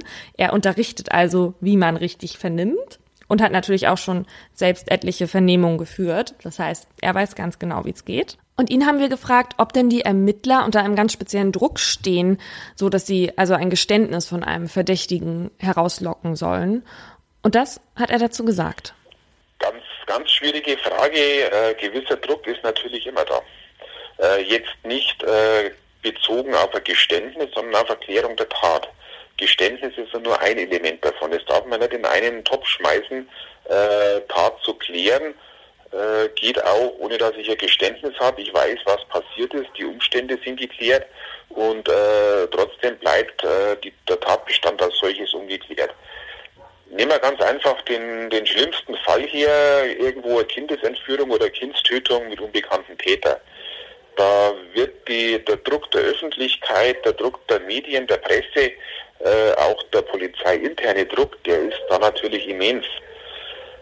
Jetzt ist aber die Struktur bei so einem Ermittlungsverfahren, das ist dann eine Sonderkommission wird gegründet, die ist eigentlich so strukturiert, dass genau dieser Druck durch die vorgesetzten Beamten von den Ermittlern genommen wird. Aber was im Kopf des ermittelnden Beamten dann drin ist, äh, wie er sich selber unter Druck setzt, äh, wie er selber sieht, ja, ich habe vielleicht auch ein Kind in dem Alter und äh, ich will jetzt unbedingt einen Täter haben. Das ist natürlich äh, eine psychische Belastung, die bei den ermittelnden Kollegen trotzdem dabei ist. Kriegen denn Beamte, die ein Geständnis entlocken, Lob und Anerkennung, was sie dann vielleicht dazu treiben könnte, dass sie über die Stränge schlagen? Natürlich ist es ist Ziel eines jeden Ermittlers, seinen Sachverhalt zu klären, aber nicht um den Preis, äh, dass äh, irgendjemand äh, von mir bewusst irgendwo in eine Richtung gedrängt wird, dass jemand ein falsches Geständnis ablegt oder das gar von Seiten der Polizei vorgetäuscht wird, dass jemand so eine Aussage gemacht hat. Also das ist äh, zumindest in unserem Rechtsstaat so gut wie ausgeschlossen. Da funktionieren unsere Sicherheitssysteme, da funktioniert unser Recht. Äh, und wenn sowas passiert, hätte das wahnsinnig fatale Folgen. Äh, einerseits natürlich für die Person, um die es geht, andererseits natürlich auch für den Polizeibeamten. Der ist ab dem Zeitpunkt kein Polizeibeamter mehr. Bei meinem Fall, bei Deborah, da lief ja keine Videokamera und auch kein Tonband und Gomez war alleine mit ihr in dem Raum.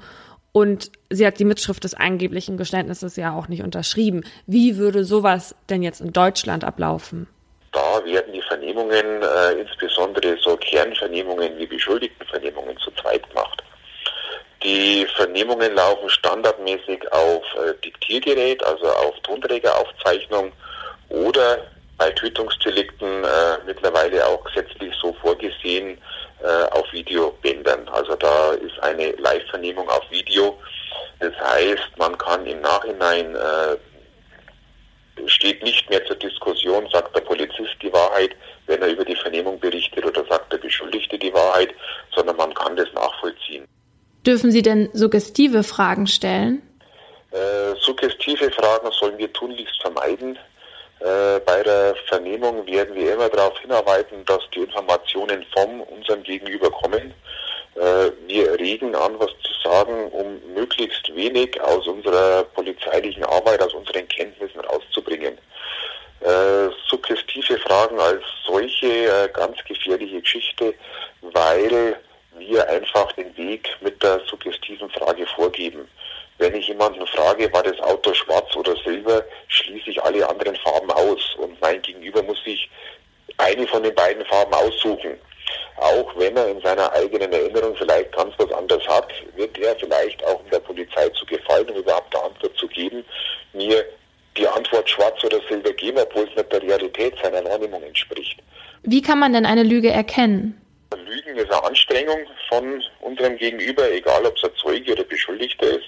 Und diese Anstrengung als solche, die macht sich in, in Stresssymptomen bemerkbar.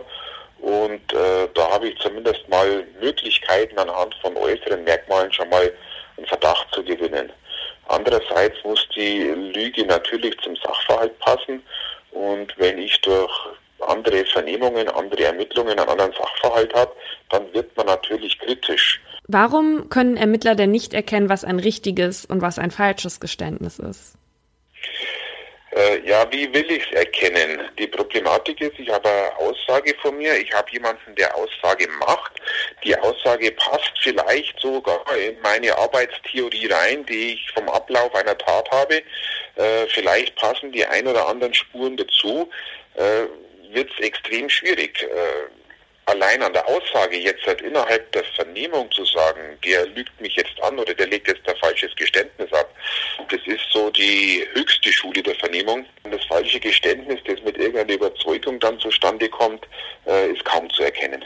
Ich habe mir jetzt gedacht, wenn ich zu irgendwas befragt werde und ich bin verdächtig, dann wäre jetzt meine Taktik gewesen, ihnen tief in die Augen zu schauen und den Blick nicht abzuwenden, damit sie merken, ah, das, was ich sage, meine ich ehrlich. Jetzt habe ich aber gelesen, dass das gar nicht die schlauste Idee sein soll. da würden Sie bei mir alle Aufmerksamkeit kriegen, äh, weil man muss jetzt mal vom Normalfall ausschauen, wenn wir uns unterhalten, wir uns gar nicht so oft tief in die Augen schauen, sondern das eher schon was Besonderes ist. Und das ist so der klassische Irrglauben, äh, dass wir, wenn wir uns in die Augen schauen, die Wahrheit sagen. Ist gar nicht so, sondern wir versuchen das umzusetzen, indem wir uns in die Augen schauen. Und in Wirklichkeit ist das für mich aber ein Zeichen, da liegt jetzt was im Argen, weil wir es normalerweise gar nicht tun. Dieter Bindig hat uns außerdem erzählt, dass es elementar wichtig ist, dass bei Verhören alles seine Richtigkeit hat man dem Vernommenen zum Beispiel sagt, was seine Rechte sind und dass ihm ein Anwalt zusteht. Ansonsten kann ein Richter nämlich sein Urteil im Zweifel nicht auf das Geständnis stützen. Und das ist natürlich für den Polizisten, der die Vernehmung geleitet hat, super problematisch. Und was mich auch überrascht hat, was Herr Bindig gesagt hat, war, dass manche Verhöre auch mal bis zu 14 Stunden dauern können. Genau, viele Menschen können sich ja nicht so richtig vorstellen, warum Leute was zugeben, was sie gar nicht getan haben. Aber ich würde am liebsten mal quasi in so eine Übung rein und so verhört werden. Weil ich eben schon der Meinung bin, wenn man, keine Ahnung, wenn man, wie Herr Bindig gesagt hat, 14 Stunden, stell dir mal bitte vor, du bist 14 Stunden ähm, in so einem Raum, äh, wo du immer wieder die gleichen Fragen gestellt kriegst, dann wirst du ja wohl irre. Also egal, wo ich 14 Stunden in einem Raum bin, werde ich am Ende irre. Ich bin selbst nach acht Stunden Arbeit matsch. Da kriege ich 14 Stunden Verhör, ist ja wahnsinnig. Und auch schon bei, bei Making a Murderer, bei dem Verhör, da haben wir auch nur einen ganz kleinen Teil gesehen, das war ja eigentlich auch so sechs Stunden lang, fand ich ja schon, dass es schon beim Hinschauen super anstrengend war, wie die immer wieder und immer wieder dasselbe gefragt haben. Ich will mir gar nicht vorstellen, wie, da, wie das ist. Und dann halt noch bei jemandem, der halt geistig nicht so auf dem Stand ist, in, auf dem er eigentlich sein sollte. Was Herr Bindig allerdings auch noch erzählt hat, ist, dass diese Auswertung der Videoaufnahmen unfassbar viel mehr Arbeit bedeutet, weil es protokolliert werden muss, weil vor Gericht es angesehen werden muss. Und wenn du sechs Stunden oder zehn Stunden Verhör hast, dann muss das auch sechs oder zehn Stunden angesehen werden. Hm. Ja, aber zum Glück führen sie jetzt diese Videoüberwachung der Verhöre ein. Bei Tötungsdelikten. Ja. Deswegen, es ist natürlich eine Mehrarbeit, aber wenn es mehr zur Wahrheit beitragen kann, ist es ja super. Oder ist es sowieso ein Muss? Ich glaube, wir müssen uns wirklich immer ins Gedächtnis rufen, so wie Herr Bindig gesagt hat, ein Geständnis heißt halt nicht, dass äh, Akte zu und Fall fertig. Da müssen halt auch noch andere Faktoren dafür sprechen. Auf jeden Fall hätte eine Videobandaufnahme Deborah Milky ihr halbes Leben gesichert.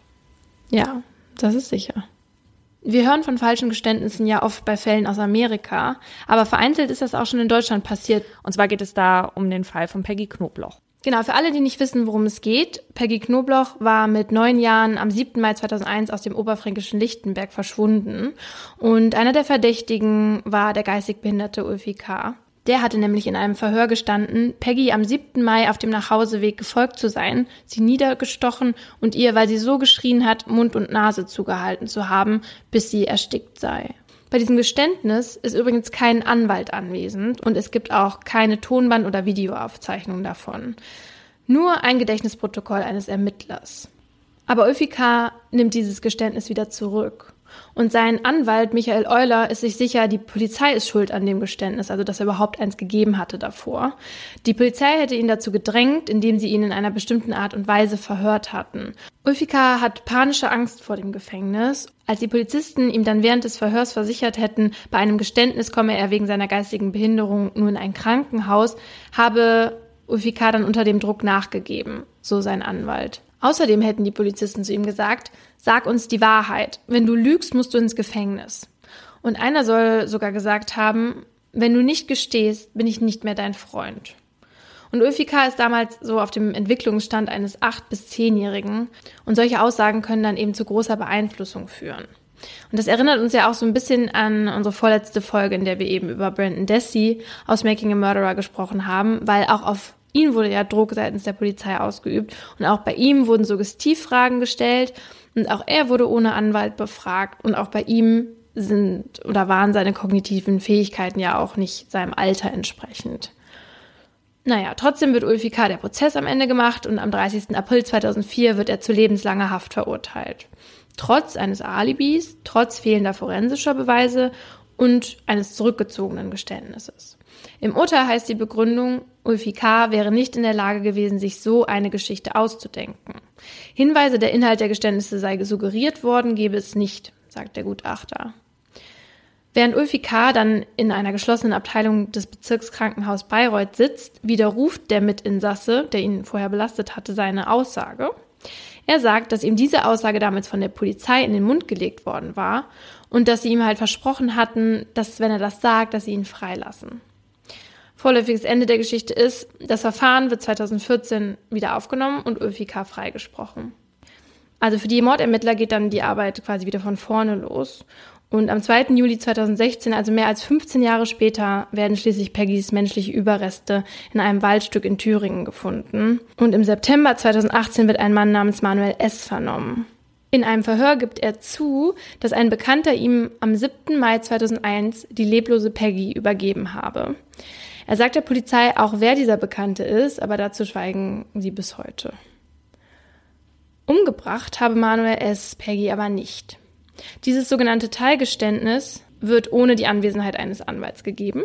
Und im Dezember wird Manuel S. dann festgenommen. Er zieht sein Teilgeständnis aber wieder zurück. Und sein Anwalt Jörg Mehringer sagt, dass Manuel S. bei der Vernehmung von der Polizei stark unter Druck gesetzt wurde.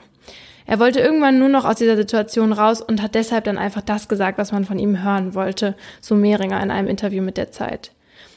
Sein Geständnis soll ja mit Videokamera überwacht worden sein. Mhm. Und der Verdächtige soll wohl zur Polizei gesagt haben, Zitat, ich überlege die ganze Zeit, ob ich euch sage, dass ich sie verschafft habe, bloß, dass ich meine Ruhe habe.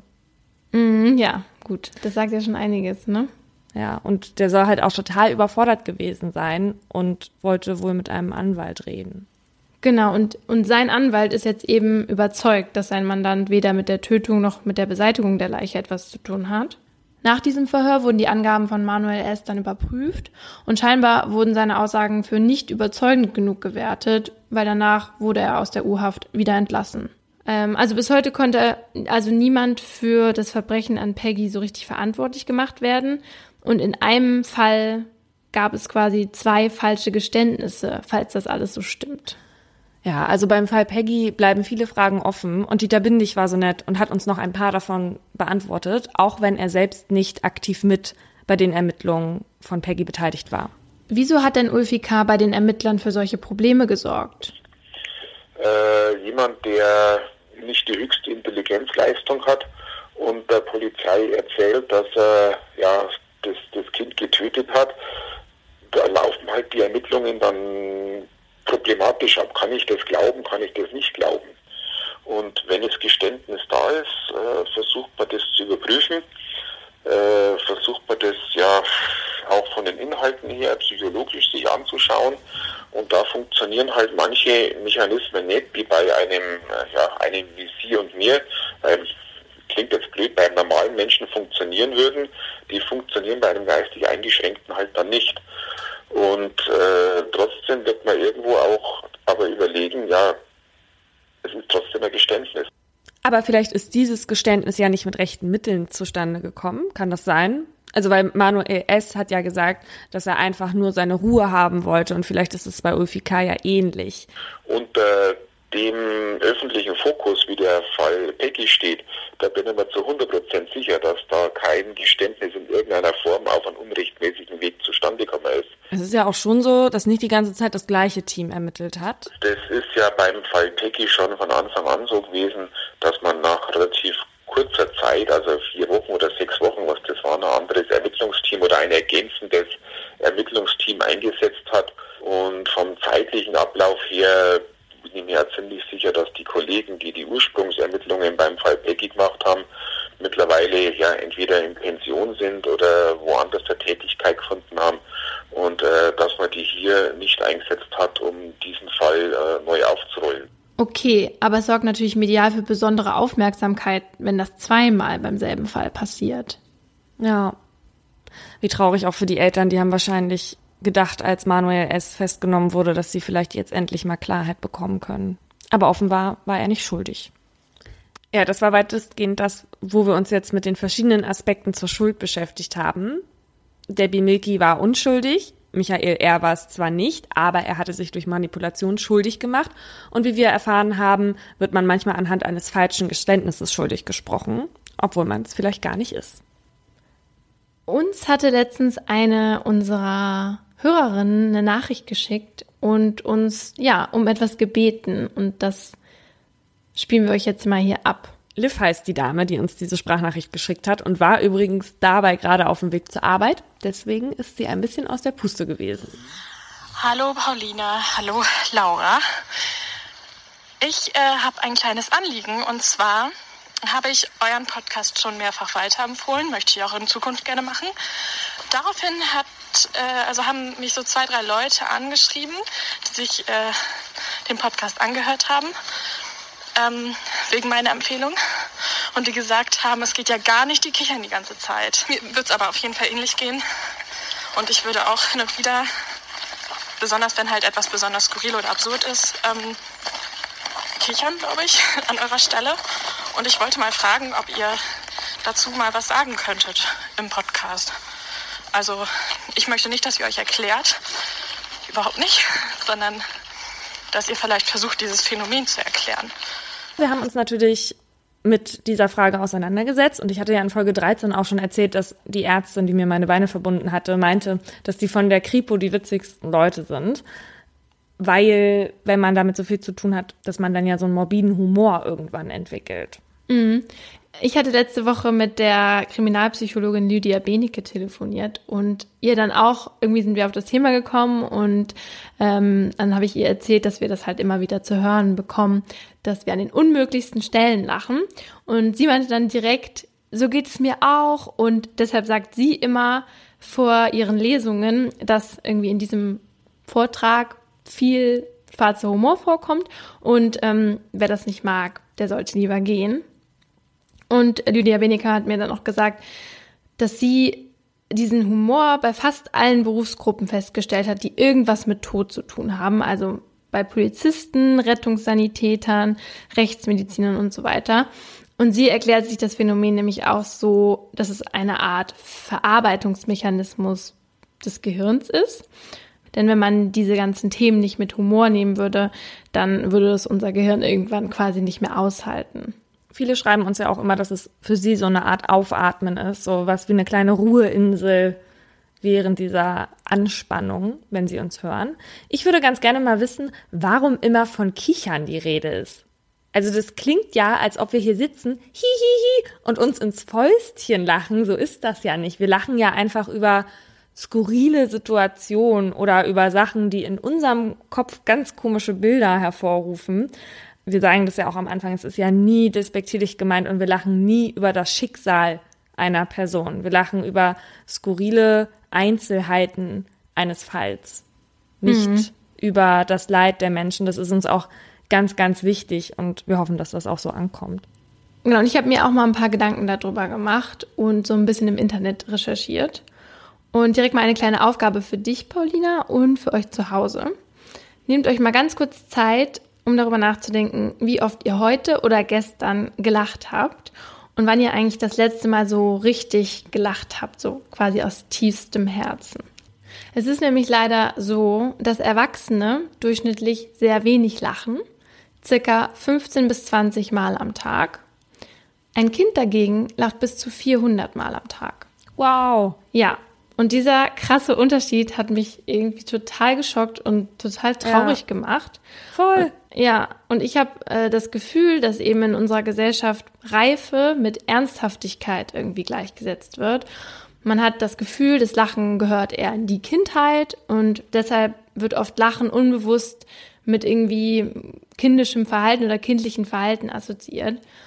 Und wenn Paulina und ich eben lachen und kichern, dann werden wir deswegen vielleicht bei manchen Leuten irgendwie so ein bisschen als kindisch oder vielleicht als albern so eingestuft. Ähm, aber dazu muss ich jetzt mal einmal sagen, ich kann mich noch genau daran erinnern, wann ich das letzte Mal aus tiefstem Herzen gelacht habe. Und zwar jedes Mal, wenn Paulina und ich eine Folge aufnehmen. Da kriegen wir uns nämlich teilweise fünf Minuten nicht mehr ein. Das hört ihr natürlich nicht, weil das müssen wir rausschneiden. ähm, aber das sind die Momente, warum ich diese Aufnahmen halt so liebe. Und es ist nämlich eben ganz wichtig, dass man Menschen hat, die einem zum Lachen bringen oder mit denen man lachen kann. Also an so Leuten solltet ihr auf jeden Fall festhalten. Das sind nämlich die Besten. Und ich bin lieber irgendwie albern und glücklich als ernst und unglücklich und mega froh, dass du, Paulina, denselben bescheuerten und schwarzen Humor hast wie ich. Ja, das ist süß. Ich finde das total engstirnig, so zu denken. Ja. Dass man so ernst sein muss. Laura und ich lachen übrigens auch, wenn wir richtig sauer aufeinander sind. ja.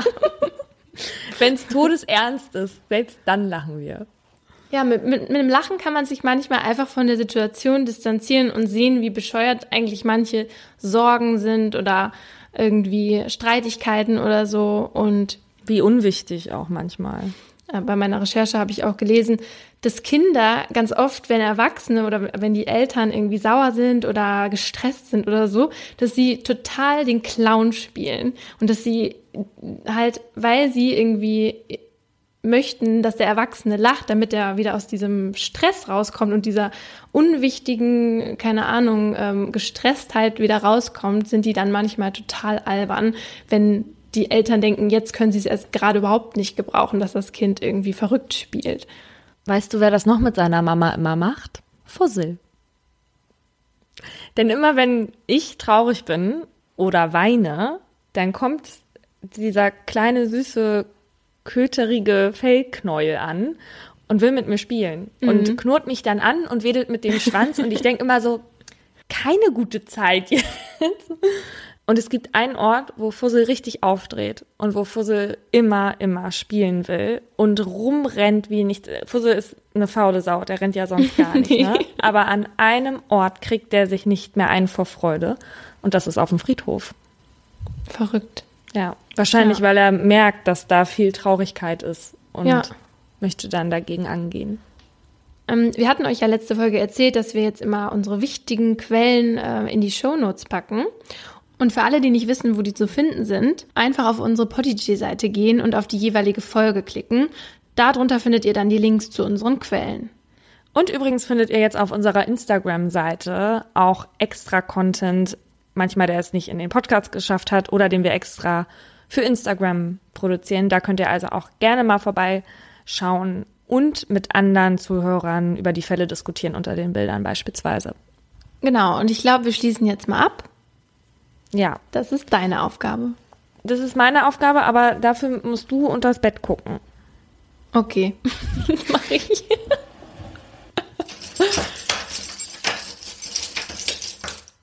Tschüss. Tschüss. Das war ein Podcast von Funk.